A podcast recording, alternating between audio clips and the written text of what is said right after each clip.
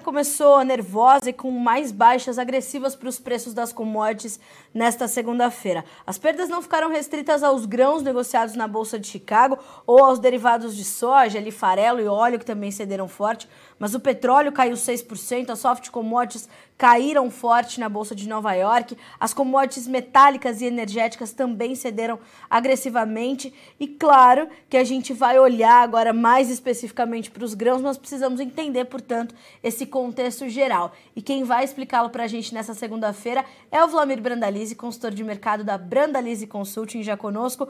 Vlamir, boa tarde para o senhor, seja bem-vindo, é sempre um prazer ter o senhor aqui com a gente. Boa tarde, Carlinha, boa tarde a todos. Que dia, hein, Vlamir Brandalize? Que segunda-feira sangrenta para as commodities, não foi nada fácil e a soja vai terminando aí o pregão de hoje com mais de 30 pontos de queda. Fez sentido para o senhor esse movimento? Ele faz sentido porque os fatores que atuaram hoje sobre os mercados, cara, é, todos foram negativos, né? O ambiente se tornou negativo. Nós vimos aí de ambiente positivo nas semanas anteriores, posições de vários fatores e fundamentos trazendo apelo para cima, agora nós começamos a sentir que os fundamentos principais, os apelos do mercado financeiro, todos eles começaram a ser negativos. O ambiente mudou de rumo, mudou de rumo para uma acomodação, né? Vamos entender, portanto, Vlamir, primeiro a questão do financeiro. Que notícias pesaram hoje sobre o mercado? Isso é, e foram notícias, Vlamir, que acabaram alimentando esse sentimento de aversão ao risco. Esse sentimento ainda está muito muito presente entre as commodities agrícolas, entre os grãos, principalmente? Sim, com certeza, né? A aversão ao risco é um fator que, que é feito manada, né? O mercado ele acaba liquidando, né? Liquidou tudo. O efeito risco do mercado financeiro é os juros americanos, que continua pesando. É o indicativo do próprio Fed, o Banco Central Americano, anunciando que não é só um aumento de juros, vão ter mais de um, provavelmente dois, três ou quatro para tentar fazer com que a economia americana é, perca o ritmo de inflação, ou seja, desacelere a inflação. Então, eles vão chegando os aumentos de juros aí até chegar no, no ponto de, de, de, de, dar uma abafada na inflação. E o mercado acredita que isso vai levar uns três aumentos aí, quatro aumentos ou mais de juros.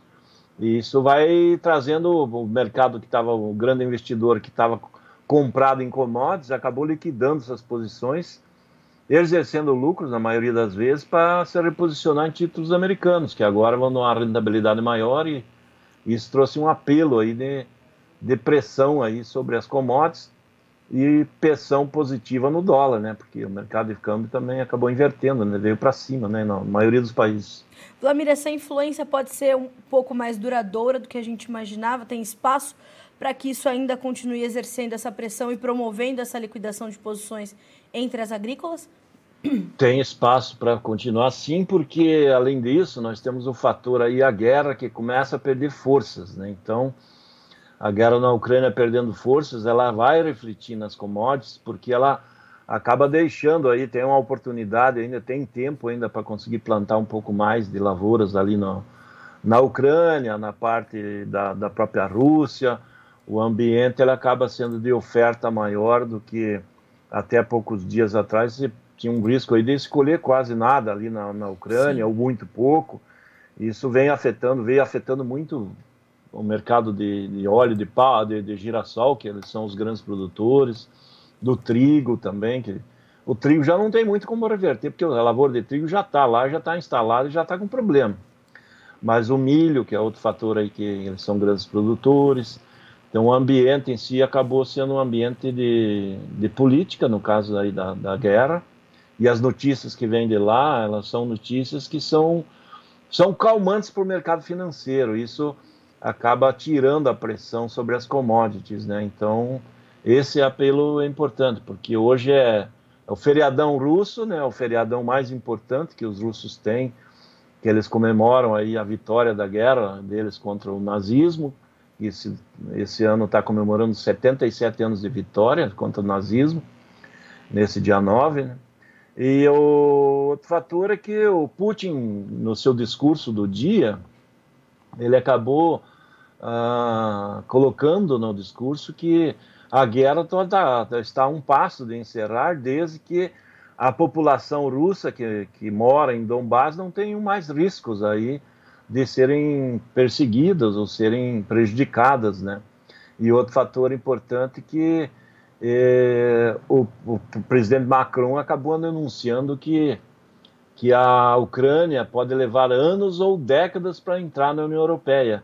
E isso serviu como um, uma, uma, mensagem muito positiva aí nos, nos ouvidos russos, né? Porque afasta o temor de ver a, a, a Ucrânia dentro da União Europeia e a OTAN colocando armamentos aí na, na porta de entrada da Rússia. Então esse ambiente ele, ele se tornou um pouco mais calmo para o mercado financeiro e aí automaticamente é momento de vamos correr aí para os investimentos nas bolsas, liquidar as commodities que estavam em risco, commodities começam a desacelerar e daí voltam para um patamares mais próximo da realidade, né? Porque a maioria das commodities estavam em patamares históricos, em níveis recordes, e isso agora tende a acomodação, né? Seguindo essa linha de clima americano favorável, que é um fator importante, que vai ganhar forças aí nos próximos dias, é o clima americano.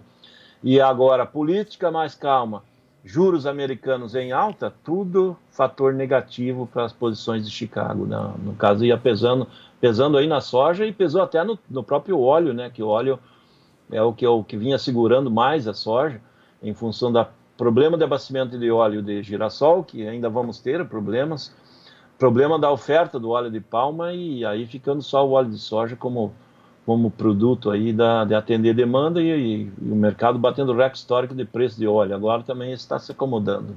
Vlamir, uh, inclusive a gente vê as cotações mais alongadas um pouquinho já perderem o patamar dos 15 dólares, né? Hoje o setembro fechou com 14,77, o novembro 22 mais baixo ainda. Quer dizer, o mercado reflete tudo isso e mais a possibilidade de uma safra pelo menos regular dos Estados Unidos começando a equilibrar as relações com a demanda. Exatamente, essa condição aí eu acho que ainda tem, tem um viés de baixa, porque com o plantio avançando agora nas próximas semanas, tudo indica que deve ser recorde histórico de área de soja americana. E também temos que trabalhar com a ideia que se plantar um recorde de área, um recorde histórico de área, nós temos que trabalhar com a ideia que vai colher um recorde de, de produção também, né? Então a lógica seria essa, a não ser que aconteça alguma tragédia no meio do ano aí que pega as lavouras. Mas em princípio a safra americana vem com plantio, deve crescer o plantio forte na, nesse, nesse mês. E aí, com o potencial, acredito que com safra cheia, os americanos podem colher 130 milhões de toneladas. E o mercado vai começar a ver isso aí a partir de outubro, aí com, com nova safra americana em grandes volumes. Então, além disso, cara, a questão é que todo mundo lá fora sabe, e a China sabe também, dá para ver que a China já está quase duas semanas sem comprar nada, uhum. porque ela sabe que no Brasil tem 50 milhões de toneladas de soja na mão do produtor e que ele está esperando para vender e vai chegar o momento da colheita da safrinha de milho, vai ter problema com armazenagem, vai ter necessidade do produtor vender parte dessa soja aí para fazer caixa para comprar insumos, ah, o tempo está passando e o único que está numa posição confortável nesse momento é a China, que está esperando para comprar mais barato.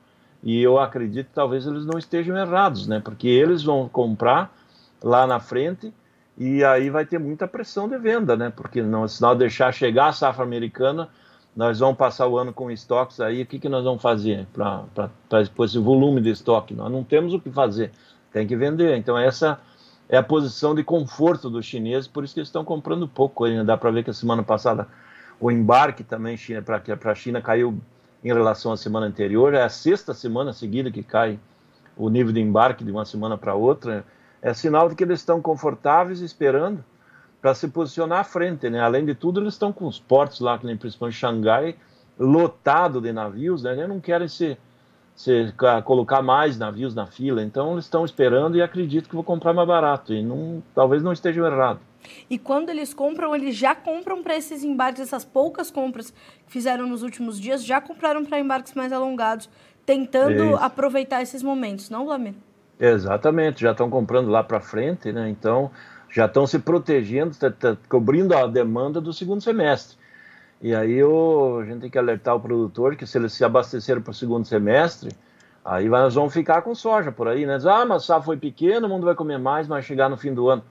Daí vai acabar migrando o estoque para a mão do Brasil, né? Só que nós não temos armazém para passar um ano para o outro com um volume gigante de estoque.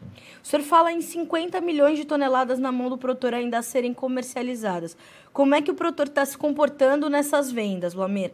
Na semana passada, a gente viu o câmbio jogar muito a favor. O senhor falou várias vezes lá no programa do João do Lobinho, né? Que é a soja na casa dos 200 reais, base Porto. Uh, o produtor aproveitou e está avançando na medida em que o mercado lhe dá oportunidades ou ele ainda está muito reticente? Vladimir, como é que o senhor está vendo ele se comportar diante desse cenário que o senhor está me descrevendo de 50 milhões de toneladas ainda para a gente negociar? A semana passada foi uma semana de nego... poucos negócios. Eu acredito que não, não foi mais além de 300, no máximo 500 mil toneladas negociadas. Para começo de maio é um volume muito pequeno, porque na semana anterior nós tivemos aí mais de 3 milhões de toneladas negociadas. E o normal nesse período de maio, final, meio de abril, maio todo, é negociar 5, 6 milhões de toneladas por semana. E é o normal brasileiro. E nós estamos negociando muito menos. E, a, e o porquê do produtor? Porque na semana de 3 milhões de toneladas, há duas semanas, eles negociaram, Porto chegou a dar 203, 205 reais, que deu o Lobinho, né, só um pouquinho mais, e deu balcão aí no sul do Brasil na faixa de 190, 191, chegou a pagar. Belo preço, né, agora, né, é, agora o mercado dessa última semana foi recuando, recuando. Hoje, por exemplo, balcão pagava 184 no Rio Grande do Sul, pagava 178 a 182 no Santa Catarina e, e Paraná. E a mentalidade do produtor ainda continua, né, de vender balcão acima de 190. Só que o mercado está tá se afastando desse número porque com queda em Chicago, o dólar tem subido, mas não consegue compensar, né? Porque nós tivemos uma queda de Chicago aí de quase 2%, enquanto o dólar sobe 1,2%. Então se perde em reais também. Está perdendo bastante em dólar, está perdendo em reais. Mas o problema maior para o produtor, eu acredito que é os melhores momentos dele para comercialização em dólares e a relação de troca está passando, porque o melhor nível em dólar foi lá no começo de março, depois tivemos mais um pico de de valores em dólares aí no mês de abril, para mais para o final de abril, e agora, só já bem longe dos 17 dólares que trabalhou, agora já caiu abaixo dos 16 e caminha para trabalhar abaixo de 15,5. Então, a relação de troca para o produtor, ela vai cada vez vai apertando mais, porque o produtor vende a soja em dólar e compra o insumo em dólar. Só que ele está olhando as posições nominais em reais e o, e o dólar subindo, ele acaba refletindo no custo dos insumos, porque os insumos são dolarizados. Então o produtor tem que começar a olhar pela essa linha para não perder os melhores momentos das relações de trocas positivas, porque a moeda dele é soja, os insumos dele são dolarizados, a soja é dolarizada. E, a, e aí nesses últimos dias a gente viu só o produtor olhando o nominal em reais, né? O nominal em reais às vezes não paga o insumo, né? Ele paga menos, porque insumo fertilizante, defensivo, é tudo dólar. E olhar para o nominal em reais, ou olhar pro, só para o nominal da soja em reais, ou só para o nominal do fertilizante, de nada vai resolver se ele não cruzar as duas coisas, entender a relação de troca dele e aproveitar o momento, Vlamir. É, exatamente. Nessa última semana, aí, muitos locais teve uma boa relação de troca aí nos insumos, porque ainda tinha muito insumo que foi negociado na base dos 4,50, 4,60 dólar, que está na mão das empresas, que elas estavam fazendo a posição para o produtor uh, nas trocas aí, que, nos, no, no, nos barter, em cima de soja que o produtor estava recebendo a soja aí no câmbio de 5, né, que teve a semana passada. Então o produtor estava tendo boas relações de troca. Não sei se eles vão conseguir isso aí para frente, porque a maioria dos insumos estão muito limitados. Nós temos limitação de produto químico lá da China, em função daquela congestionamento de navios e problemas uhum. para entrega, navios, falta de navio, falta de container. E temos aí o outro fator aí que é a necessidade daqui uns dias o produtor começar a internalizar os insumos para as propriedades, né? Nós, o tempo passa rápido e está faltando insumo no mundo. Isso é uma coisa que está acontecendo. A China está no plantio, está faltando adubo, está faltando defensivos na própria China. A sal americana está andando agora o plantio, vai começar a usar os defensivos, insumos também nas próximas semanas. Então, automaticamente os insumos que começar a aparecer vão carregar para os Estados Unidos. Esse é o ambiente. E o produtor aqui tem. Está esperando, está esperando, está esperando. O cavalinho já passou uma vez, passou duas. Será que vai passar mais? Será? Será, Vladimir Brandalize? Até porque o senhor fala dessa questão cambial que ainda é insuficiente. Hoje, nós tivemos uma alta de 1,6%, voltamos para perto de 5,20, né? R$ 5,16. O mercado está para fechar. E mesmo assim, é, aí eu queria puxar um gancho para a gente fazer essa relação também, Vladimir. É, mesmo assim, os preços do milho cederam mais de 1% na B3, por exemplo, e o senhor puxou essa questão dessa, desse dilema do produtor, né? A gente está com a safrinha para chegar, a gente está com soja no silo, o produtor vai ter que se decidir, vai ter que olhar para o câmbio, vai ter que olhar para os mercados futuros. Como é que está essa relação para o milho, Flameiro? É, o milho, a questão principal que o produtor hoje ele está olhando, porque tem muitos lugares no Brasil que tem problema na safrinha. Teve problema com. Ele plantou grande parte, a maior parte da safrinha brasileira foi plantada na época certa, então na janela boa. Algumas lavouras, uma parte das lavouras, foram plantadas um pouco além, no final da janela, ou um pouco além da janela. Essas estão sendo muito prejudicadas pelo clima seco aí, que já completa 30 dias em muitos locais. E isso está fazendo com que o produtor olhe a safra com um volume de perdas. A grande questão é que o produtor esquece de olhar que nós estamos com um recorde histórico de área plantada. Então, se nunca se plantou tanto milho na safrinha. E por que, que a B3 está mostrando queda? Porque ela está vendo que as grandes indústrias de ração não estão no mercado para comprar e não querem se posicionar na B3 também como compradoras.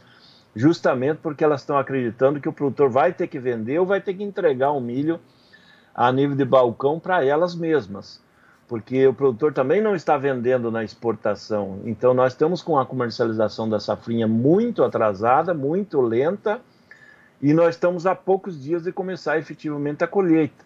Então, é muito milho para chegar e é pouco lugar para entregar, né? E tem toda essa soja parada nos armazéns e certamente vai embolar muita oferta de milho em poucos dias. Isso está dando uma posição muito confortável à indústria brasileira. No Porto continua ainda dando condições razoáveis né, para os níveis, por causa do dólar que tem segurado. Hoje ainda deu chance de 95 a soja de julho, até 99, 100 reais a soja de dezembro. O milho, é, né? no, no, final do dia, aliás, milho, o milho de, de, de, de 100 reais era já a posição de dezembro com janeiro, então ah, vem mantendo as posições aí, já faz em três semanas que o Porto está mantendo de 95 a 100 reais no, no, no, no milho da safrinha do segundo semestre. então está esse... numa posição, mas chegando a safra, certamente esses compradores, vendo um grande volume para chegar, eles certamente vão acabar derrubando prêmios e, e nós perderemos até esses níveis. É possível que perca isso aí, porque é muito milho, não tem onde colocar o milho e, e vai ter pressão de oferta. Vlamir, quando uh, a gente fala desses bons indicativos nos portos, a gente está olhando para que variáveis além do dólar? É uma demanda maior pelos, pelo, pelo milho brasileiro, que também se apresenta nesse momento para exportação, dada ainda a falta da oferta da Ucrânia por conta da guerra? Sim, com certeza. Nós temos clientes tradicionais aí, né? por exemplo, o Irã. O Irã é um grande importador de milho. E o Irã normalmente compra milho brasileiro, né? Então, de 5 a 7 milhões de toneladas por ano. Então, nós temos clientes tradicionais. Nós temos um espaço que a Ucrânia não consegue atender, porque não consegue embarcar, né? Então, existe demanda. Por isso que o mercado vem se mantendo ainda nesses patamares de 320 a 330 dólares a tonelada do milho no porto, é justamente em função de boa demanda que existe mas os compradores externos não vão pagar mais que o mercado vale, né? Então, eles olham o mercado americano, quanto está o milho, o mercado da Argentina, quanto está o milho, lá da Ucrânia não dá para contar ainda enquanto não acabar a guerra. E, mas os principais concorrentes nossos, nesse momento, seriam os Estados Unidos e a Argentina como balizadores. Então, aí que começa a ver que se a gente quiser mais, eles não vão, eles já estão pagando mais. O nosso o nosso prêmio do milho aqui já é melhor que o prêmio argentino. O valor do milho brasileiro ele está nos 320, 330 dólares tonelada, na Argentina 310. Então, o milho nosso já está mais valorizado. Mas ainda assim a gente atrai essa demanda, né, Vladimir? Pelo que eu entendi. Tá, atrai, atrai a demanda porque o milho brasileiro tem boa, tem boa qualidade para o mercado internacional. Os portos brasileiros tem, tem espaço para embarcar, nós não estamos sobrecarregados, dá para ver que o embarque de, de soja no mês de abril ele foi de pouco mais de 11 milhões de toneladas, ano passado tinha sido mais de 16, então nós temos capacidade de embarcar, segundo semestre vai estar bem folgado para embarcar, então não, não vai ter problema de, de navio ter que ficar parado, então tem condição boa aí no mercado brasileiro para exportar e só que nosso vendedor aqui, o nosso produtor, não está fixando muita coisa não, ele está muito cauteloso, está com medo do que vai colher, tem aquele que acredita que ainda vai ter uma disparada de preços, e a disparada para vir mesmo teria que ter uma quebra da safra americana violenta aí no meio do ano. Aí sim seria um fator novo. Precisaríamos de fatores novos, porque os fatores que estão se firmando agora, Carlinha, nesse momento, uhum. são fatores negativos, porque fator de valorização de dólar perante as moedas é negativo para Chicago. Fator de juros americanos em alta é negativo para as commodities. Aí não é só para a soja em Chicago. É fator de fim de guerra lá na, na, na o, o, próximo de uma fim da, da guerra ali na, na, Ucrânia também é fator negativo para as commodities. Aí é para as commodities, né? Porque reflete no petróleo, reflete nos grãos. Então o ambiente em si está se tornando é, de viés de baixa, enquanto aqui no Brasil ainda a gente está pensando que o mercado pode subir, né? Essa é mentalidade do produtor que que vai já a quebra da safra de, milho, sim, há quebra, mas essa quebra não é suficiente para reverter toda essa, essa onda mundial né, da, das commodities. Né? Certo.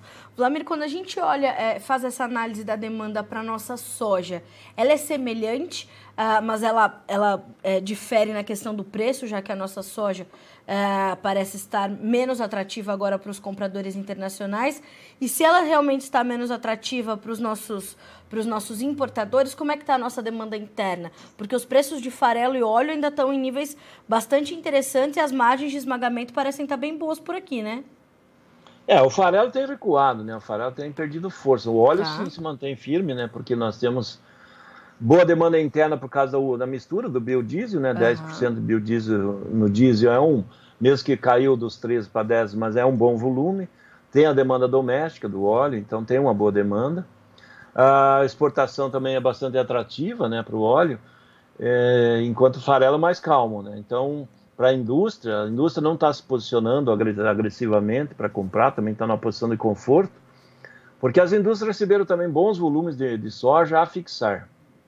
Então, para ela, quanto tempo passar, é melhor para ela. Né? Então, que ela vendo que tem uma safra americana andando, ela não vendo que as cotações avancem, ela está numa posição de não precisar gastar capital de giro, né? Então, é esse o conforto. O outro conforto é a indústria. Olha, se tem 50 milhões de toneladas aí no Brasil espalhados nos armazéns, que, que colheu 120, então tem grande volume. Então, como não está se fazendo grandes volumes de contratos de exportação para embarque no segundo semestre, então a posição da indústria é muito confortável. Talvez nesse momento, mesmo que as cotações estejam altas a níveis históricos, mas para a posição de abastecimento da indústria é um dos melhores anos históricos aí, porque o volume que tem para negociar nesses próximos meses é muito grande e vai dar uma posição bem confortável para a indústria trabalhar aí internamente sem se precipitar, sem precisar comprar pesadamente. Sim. O único estado que tem problema de abastecimento, que é, quebrou muito a safra, é o Rio Grande do Sul, né? Ali o abastecimento é bem apertado e, e aí sim, as indústrias vão ter que se posicionar em outros estados fornecedores aí do Centro-Oeste, ou até mesmo comprar alguma coisa de soja da segunda safra do Paraguai, né? Porque a safra gaúcha esse ano foi a mais, mais prejudicada pelo clima. Ali a, o, aperto, a, o oferta demanda está muito apertada, né? Certo. Vladimir, o senhor fala de uma fraqueza que se observa no farelo. Por que, que a gente tem esse momento? Por que, que a gente tem esses preços recuando agora? Olha, em função de que o setor de suíno ele acabou dando uma desacelerada né, nos últimos meses, devido ao, aos custos de produção que cresceram e deram margem negativa para a indústria da, da carne suína. É, o segmento do farelo nós estamos exportando, mas não estamos avançando em grandes volumes de exportação. E, e há um, uma acomodação também na demanda do, do setor aqui doméstico, né? Porque uhum não tivemos uma disparada na demanda de carne de frango, da de demanda de, de carne suína. O ovo está tendo um crescimento de demanda, mas também não é uma explosão de demanda. Então, a demanda de, de farelo está sendo da mão para a boca, né? não estão comprando agressivamente e o setor da ração também não está se posicionando com grandes compras para entregas futuras, ele está levando o que vai precisando no curto prazo. Isso dá um, uma situação mais desfavorável para a indústria, né? porque ela acaba tendo que esmagar para fazer o óleo para entregar algum contrato e ter que correr atrás de comprador de farelo do farelo que está em produção daquele momento. Não, não tem aquela posição, muita posição, de ó, eu vou esmagar daqui três, quatro semanas, porque o farelo está vendido para entregar, está vendido para entregar, então para frente. Então o farelo acaba perdendo, porque daí há uma disputa da, das indústrias para vender o farelo para o consumidor interno e acaba trazendo a pressão para baixo. Vlamir, uh, eh, para a gente finalizar, como é que a gente consegue orientar o produtor nesse momento? Se a gente pode dar uma orientação para ele?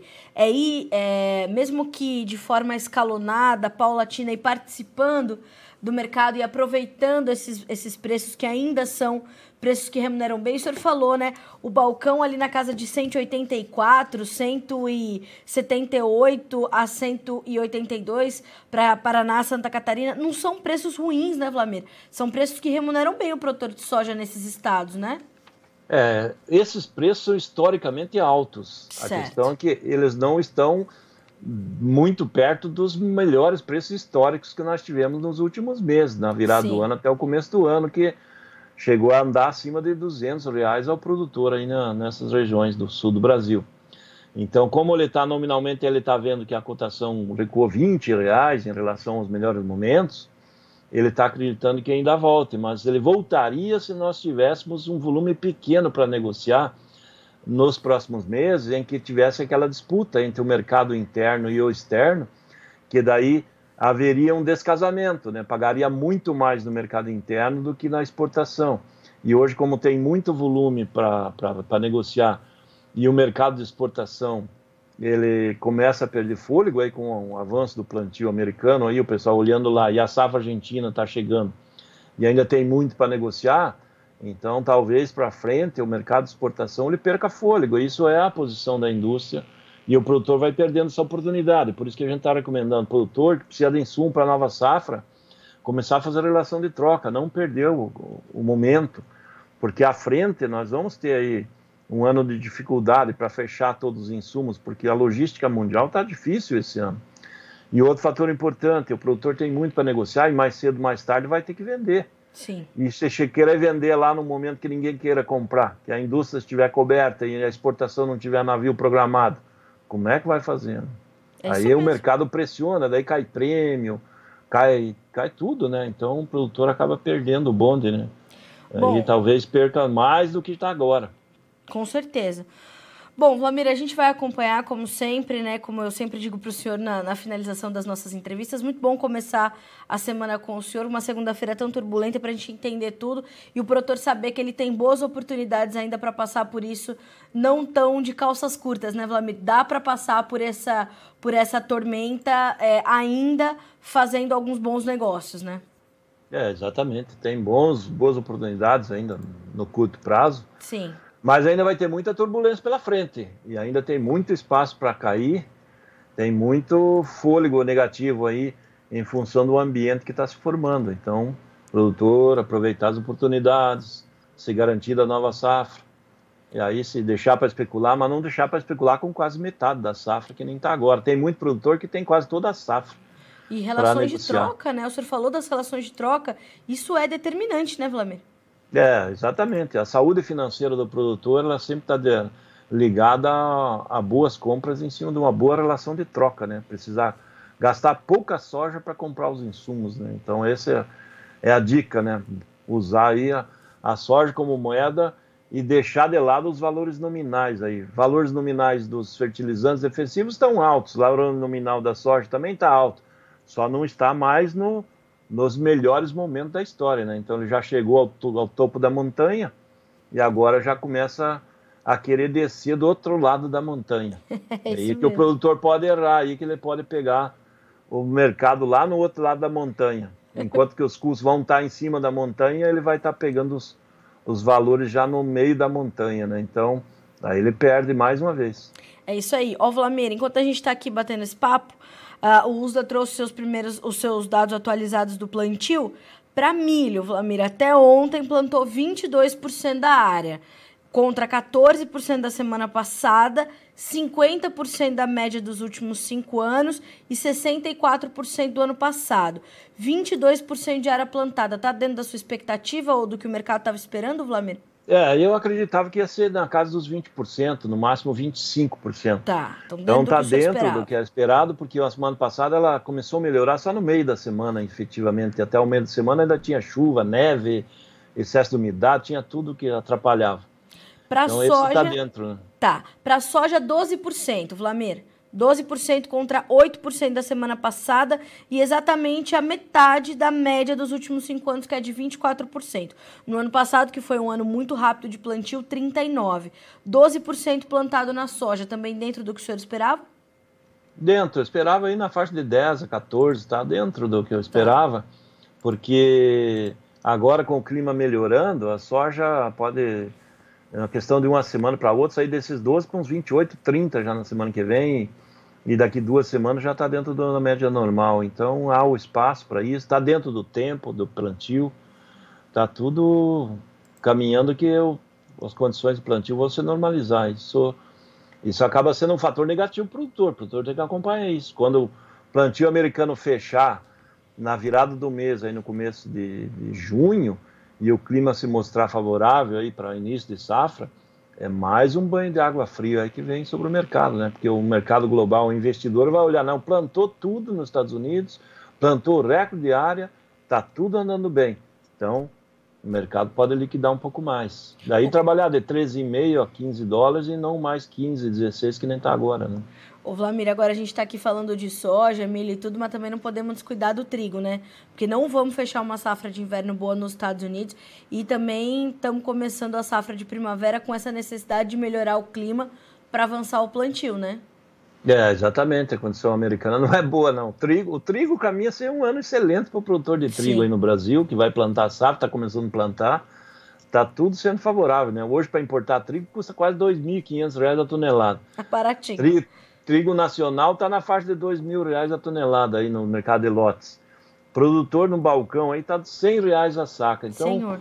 o trigo está dentro dos melhores níveis da história e caminha para seguir nessa linha, né? Porque a questão trigo é diferente do soja e milho, né? Porque trigo, os quatro maiores exportadores mundiais, que é Rússia o primeiro, os Estados Unidos o segundo, a Ucrânia o terceiro e a, a, a Índia o quarto, eles estão todos com problemas. Então, os maiores fornecedores estão com problemas. Então, nós vamos ter pouca oferta de trigo em 2023. Esse ambiente para o trigo aí, mesmo que hoje também foi um dia de liquidação, mas é um ambiente positivo aí que deve favorecer o trigo nacional aí. E estamos plantando, né, Flamengo? E estamos plantando, tá certo. Eu acredito que vai ter recorde histórico de área de plantio aí, porque está um ano muito favorável para o produtor, né? Então, Sim. vai aproveitar aí para plantar para e principalmente que o trigo fica nas regiões onde foram muito afetadas pela seca na safra de soja. Uhum. Então é uma condição dele recuperar um pouco o fôlego financeiro aí em cima do trigo agora que vem pela frente.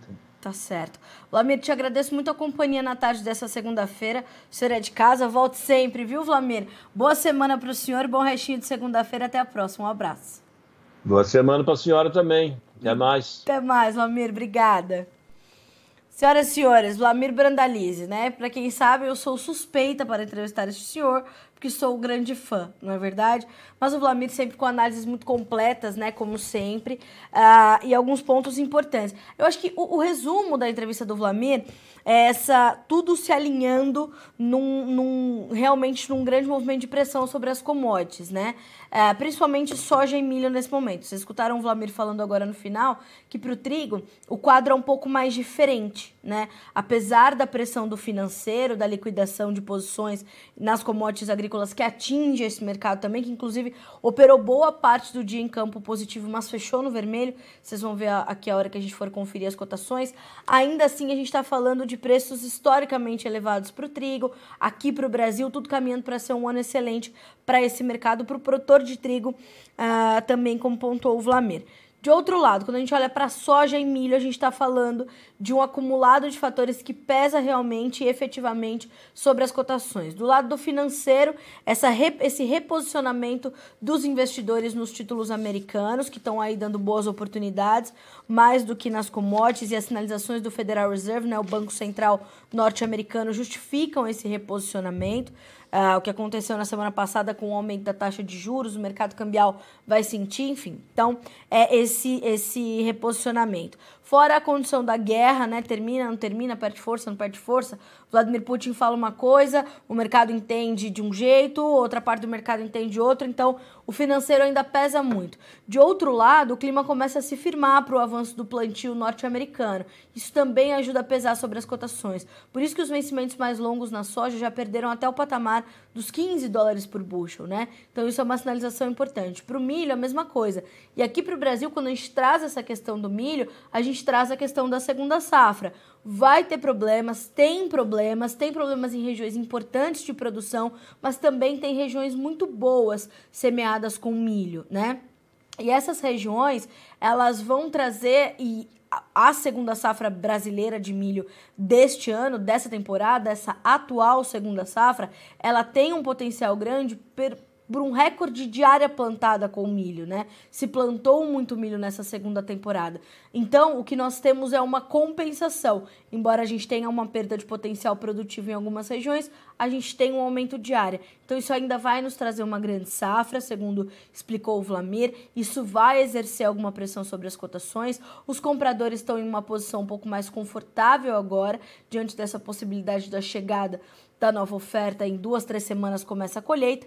Então a gente tem essa, essa perspectiva e essa pressão sobre as cotações, o mercado se acomodando, como explicou o Vlamir, o que ajuda a limitar as baixas aqui no Brasil é o dólar, mas o dólar ainda tem sido insuficiente, pelo menos nesse início de semana, se mostrou insuficiente a alta do dólar frente ao real para é, não permitir que os preços caíssem aqui no Brasil, né? Os preços caíram, mas a baixa foi contida pela alta do dólar, R$ 5,16 é a cotação do momento. Então, é tudo isso que a gente vai ter que olhar junto para entender esse momento do mercado de grãos. Vamos ver como ficaram os preços no fechamento de Chicago, números na tela. Bom, temos então o maio com 16 dólares e 21 centos por bushel. O maio, lembrando, sai da tela já já nos próximos dias. Então esse é um ponto fora da curva, fechando com 34 pontos e meio de queda. O julho 15 dólares e 85, caindo 36 pontos mais 75, agosto cedendo 33 pontos e meio para 15 dólares e 37, o setembro 14 dólares e 77, caindo 26 pontos mais 75. Quando a gente olha para o mercado de milho, preços também no vermelho, os preços também como na soja foram intensificando as suas perdas. O maio 7 dólares e 84, queda de 7 pontos mais 75. O julho, 7,72, caindo 12 pontos mais 75. O setembro, 7,29, 13 pontos de baixa. E o dezembro, 7 dólares e 10, com 10 pontos de queda. Concluindo preços do trigo agora. O trigo, vejam, fechou também no vermelho, perdas de 10 a 15 pontos e meio mas boa parte do dia operou em campo positivo, dados os seus fundamentos.